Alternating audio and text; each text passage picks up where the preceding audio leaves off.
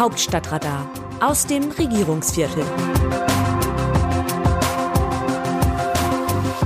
Es ist Donnerstag, der 20. Januar. Die Frage, ob eine allgemeine Impfpflicht in Deutschland eingeführt wird, ähnelt inzwischen dem zufälligen Zupfen von Gänseblümchenblüten. Sie kommt, sie kommt nicht, sie kommt, sie kommt nicht. Meine persönliche Prognose, das letzte weiße Blütenblättchen rieselt mit dem Ergebnis zu Boden, sie kommt nicht. Zumindest nicht eine allgemeine Impfpflicht ab 18 Jahren. Es ist schon ein Kunststück, eine politische Debatte gleich mehrfach vor die Wand zu fahren. Der erste grobe Fehler passierte in der frühen Phase der Pandemie, als Spitzenpolitikerinnen und Politiker sämtlicher Parteien versicherten, dass es niemals eine Impfpflicht geben werde. Dieser war zugleich der verzeihlichste Fehler. Niemand konnte sich vorstellen, dass die Impfquote so niedrig sein wird. Mittlerweile sind wir alle schlauer und wissen, dass man in einer Pandemie am besten gar nichts ausschließt.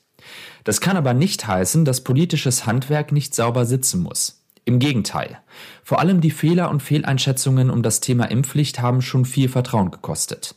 Zuletzt fiel Gesundheitsminister Karl Lauterbach damit auf, dass er erst einen eigenen Gesetzentwurf zur Impfpflicht ankündigte und nur eine gute Woche später das Gegenteil behauptete.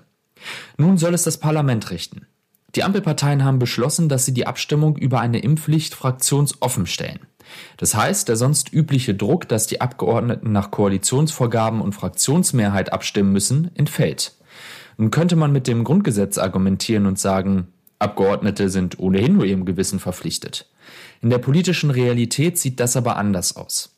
Wer sich in Abstimmungen gegen die Fraktionslinie stellt oder auch nur öffentliche Äußerungen gegen die Mehrheitsmeinung der eigenen Reihe tätigt, muss mit Karriereeinbußen rechnen. In einem Telefonat im Frühjahr 2017 hatte ich mal einen sehr aufgebrachten Wolfgang Bosbach am Telefon. Bosbach war ein Parlamentarier, der sich oft mit offenem Visier und klaren Argumenten gegen die Mehrheitsmeinung der damals von Angela Merkel geführten CDU stellte. Deshalb ist er auch nie Innenminister geworden. Bosbach sagte mir, dass er nicht noch einmal für den Bundestag antreten wolle. Er kleidete seine Ankündigung in eines seiner eingängigen Sprachbilder. Ich will nicht immer die Kuh sein, die quer im Stall steht. Zurück in den Bundestag im Jahr 2022. Die Ampel wollte zu Beginn der Wahlperiode beim Thema Impfpflicht nicht gleich dutzenderweise querstehende Kühe riskieren. Daher kam man auf die Idee, alle Abgeordneten, die gegen eine Impfpflicht sind, davon zu entbinden, zähneknirschend dafür stimmen zu müssen. Auf Abstimmungen ohne Fraktionszwang einigen sich die Parteien im Bundestag immer dann, wenn es um große ethische Themen geht, um Fragen von Leben und Tod. Spätabtreibungen, Sterbehilfe und die Präimplantationsdiagnostik waren solche Themen. Mitunter galten sie auch als Sternstunden des Parlaments, weil jenseits der Parteipolitik allein mit dem Gewicht der Argumente um die richtige Lösung gerungen wurde. Es gibt gute Gründe, die Impfpflicht in eben diese Kategorie zu schieben. Allerdings haben es SPD, FDP und Grüne versäumt, davon auch die Union zu überzeugen. Nun ergibt sich die kuriose Situation, dass es keinen Regierungsentwurf zur Impfpflicht gibt, aber die drei Regierungsfraktionen jede für sich jeweils an Gesetzentwürfen werkeln. Die Union ihrerseits ist zwar mehrheitlich für eine Impfpflicht, nutzt die Lage aber parteitaktisch aus und lässt die Ampelparteien erst einmal auflaufen. Der Sache erweist die Union damit einen Bärendienst. Je länger sich die Bundestagsfraktionen ohne Plan und ohne Entscheidung von dem Zeitpunkt im November vergangenen Jahres entfernen, an dem sie die große Wende in Sachen Impfpflicht ausgerufen haben, desto unwahrscheinlicher wird eine Impfpflicht.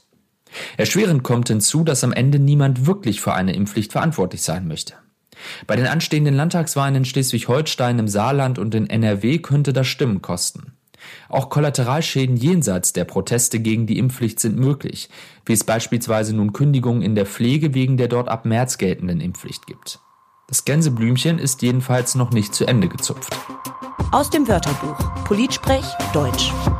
Deutschland hat ein fundamentales Interesse am Erhalt der europäischen Friedensordnung, in der für alle gleiche und verbindliche Regeln gelten und auf die sich alle verlassen können. Annalena Baerbock, Außenministerin. Das ist so ein Satz, den die deutsche Außenministerin überall auf der Welt von sich geben kann, ohne damit ein positives oder negatives Echo hervorzurufen. Diplomatensprache eben. Baerbock hat diesen Satz bei der Pressekonferenz mit ihrem russischen Amtskollegen Sergei Lavrov gesagt. Die Aussage war hinreichend vorsichtig, um einen offenen Konflikt beim Antrittsbesuch zu vermeiden und machte ausreichend deutlich, dass Baerbock den Verhandlungsspielraum mit Russland auf die geltenden territorialen und völkerrechtlichen Bedingungen begrenzt hat. Wie sehen die Demoskopen die Stimmung im Land? Wenn man die vielen Bilder der eskalierenden Proteste gegen Corona-Maßnahmen sieht, könnte man meinen, da sei ein Volksaufstand im Gange. Das ist aber nicht richtig. Nach wie vor ist mit 76 Prozent die überwiegende Mehrheit der Bundesbürger der Meinung, dass die derzeit geltenden Corona-Maßnahmen angemessen sind oder nicht weit genug gehen. Das zeigen die Daten des Meinungsforschungsinstituts Forsa. Nicht zu unterschlagen, etwa jedem fünften Bürger gehen die Maßnahmen zu weit. Bei der Sonntagsfrage gibt es kaum Bewegung. Union und SPD bleiben mit jeweils 25 Prozent gleich auf. Das Autorenteam dieses Newsletters meldet sich am Samstag wieder, dann berichtet meine Kollegin Christina Dunz. Text Eva Quadbeck, am Mikrofon Dennis Pützig.